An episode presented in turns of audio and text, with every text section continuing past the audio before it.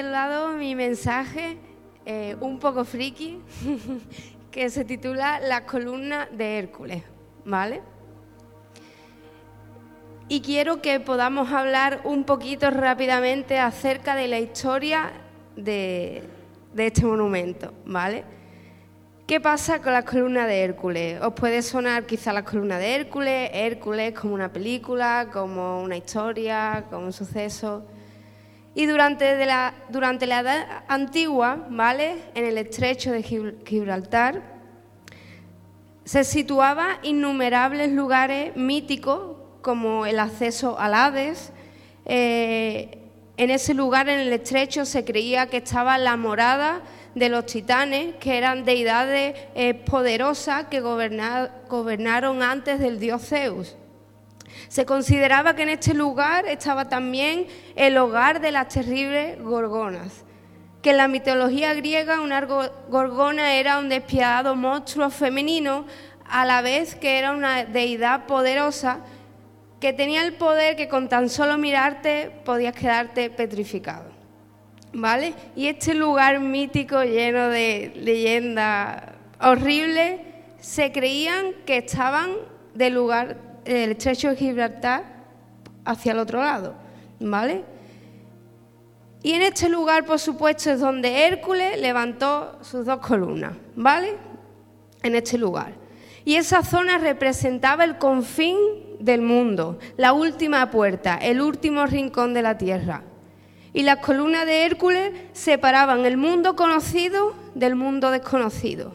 Y durante ese tiempo había un lema que decía non terrae plus ultra, que os puede sonar, que significaba no hay tierra más allá. Ese era el lema, ¿vale? Y después de mirar un poco esta historia, más adelante vais a saber el por qué y vamos a volver a esta historia. Y de momento quiero leer Filipenses, capítulo 3.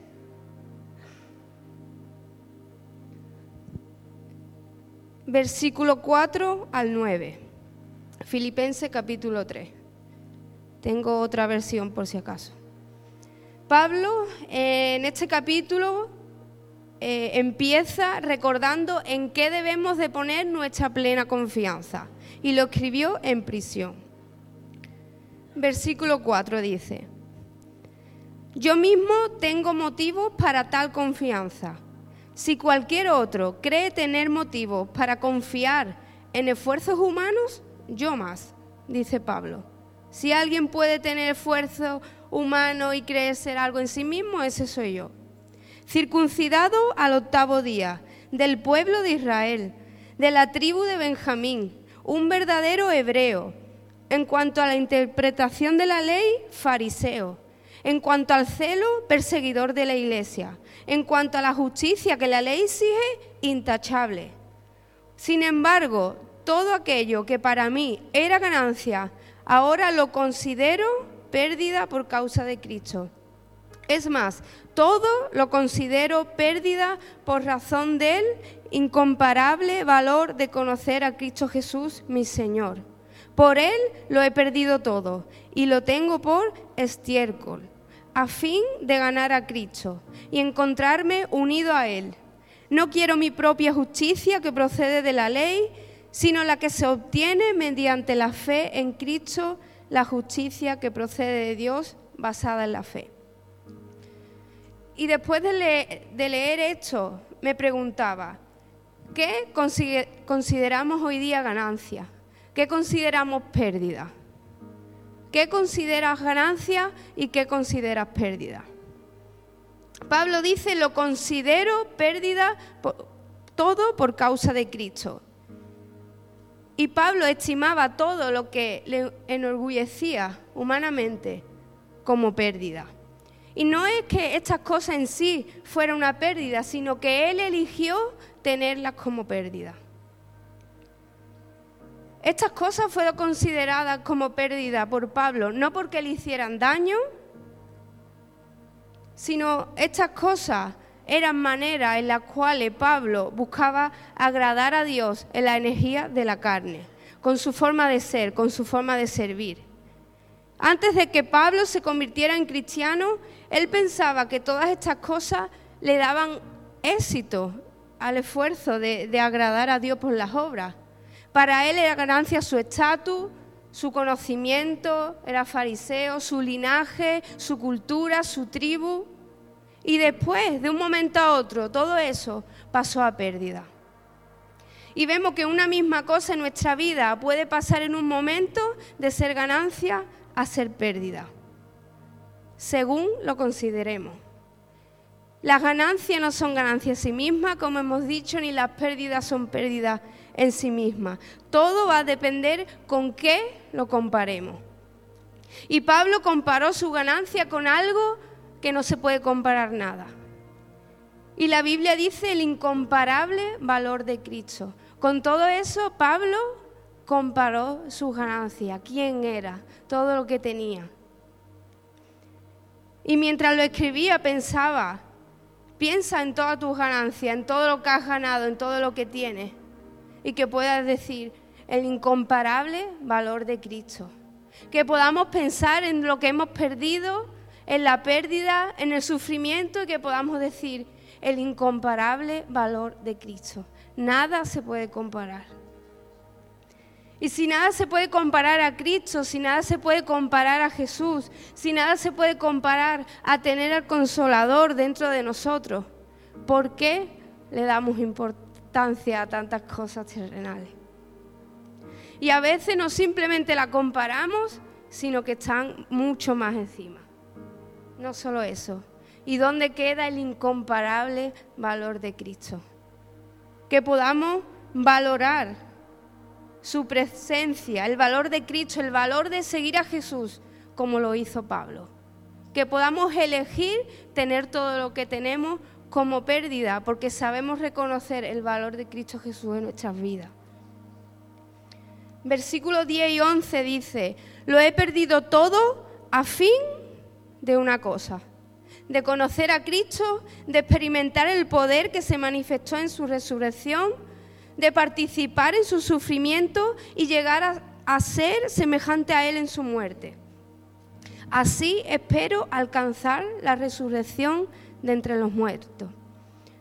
Pablo dice, así espero encontrarme un día con Jesús. Así espero resucitar un día con Él. Y quiero hablar de esto, de la esperanza de Pablo. Aquí Pablo pone una relación personal con Cristo Jesús en el centro de la vida cristiana. Él gozosamente, contento, aceptó la pérdida de todas las cosas por la grandeza de su relación personal con Jesús. Y quiero hacer énfasis en esto, que el conocer a Jesús también significa la participación de su padecimiento, de conocerlo, de experimentar su poder que nos encanta, pero participar en sus padecimientos y ser igual a Él en su muerte. Y todo es parte de seguir a Jesús. Podemos decir que, el padecimiento es parte de nuestra herencia. Se nos da el ser parte de la familia del padecimiento. En Romanos 8:17 dice, y si hijos, también herederos, herederos de Dios y coherederos con Cristo. Si es que padecemos juntamente con Él, para que juntamente con Él seamos glorificados. Inconscientemente muchas veces tenemos el problema de no ver ninguna ganancia en medio del padecimiento y en medio del sufrimiento. Somos así. Nos cuesta ver a Dios en medio de ello. Cuando padecemos creemos que Jesús no nos entiende, que quizás ha podido pasar por mucho peor, pero no por eso. Creemos que está lejos, que no comprende específicamente nuestro dolor y nuestra situación y cuando pienso en esto, digo, qué tonto estamos siendo. Si debemos de identificarnos con Cristo en ese momento. Sentirlo cerca. Porque muchas veces creemos en un Dios que está sentado en un trono de gloria pero nos olvidamos que Él fue quien murió por todos nuestros pecados, que murió por todas nuestras dolencias, por todo nuestro sufrimiento.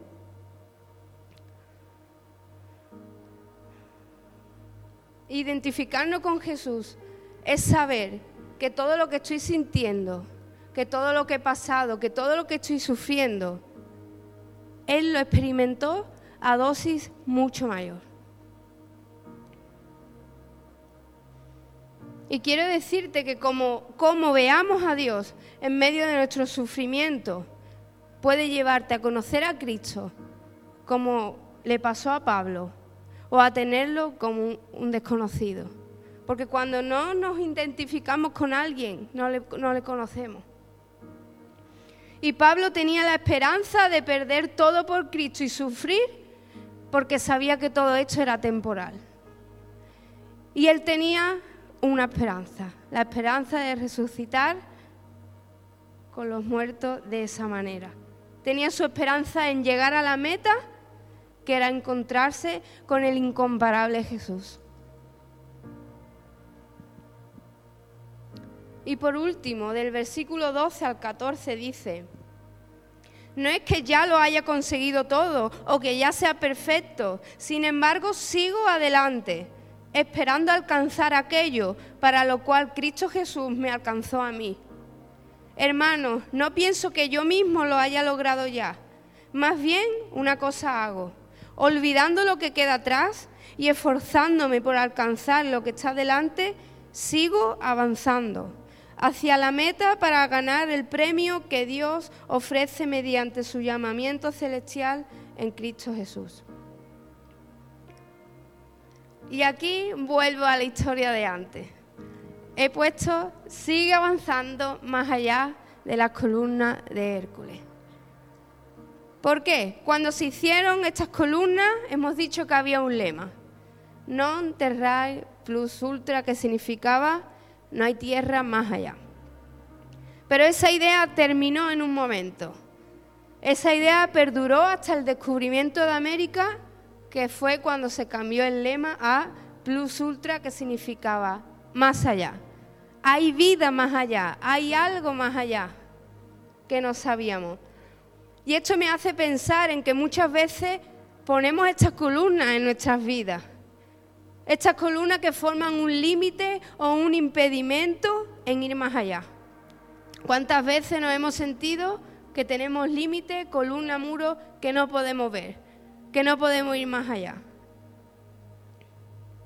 Creemos que el más allá, en lo desconocido, hay cosas que ni siquiera están y vivimos atemorizados.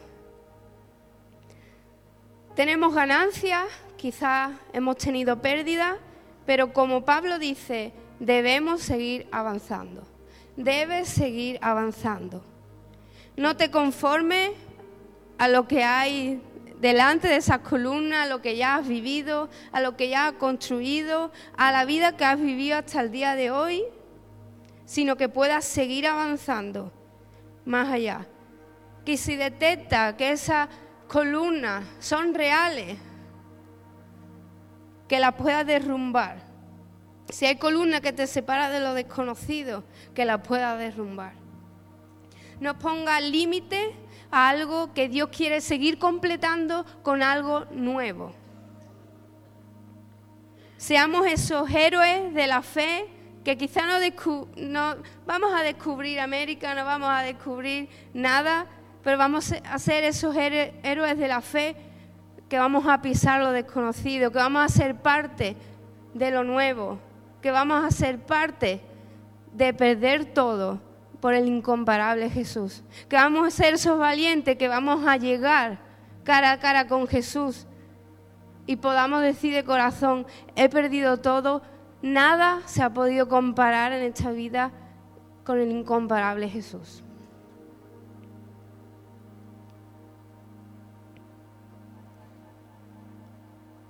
Que podamos tomar con gozo el perder, quizás también el ganar por el camino si al final llegamos a nuestra meta. Y mi oración después de este mensaje es que podamos atesorar en nuestro corazón, en medio de nuestras circunstancias, en medio de nuestros pensamientos,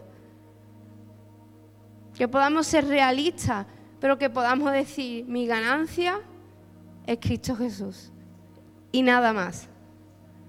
Es algo difícil, es un proceso, es algo que tenemos que interiorizar, pero que podamos ser personas que digamos, mi ganancia es Cristo y nada más. El incomparable valor de Cristo. Voy a hablar por ti para, para terminar.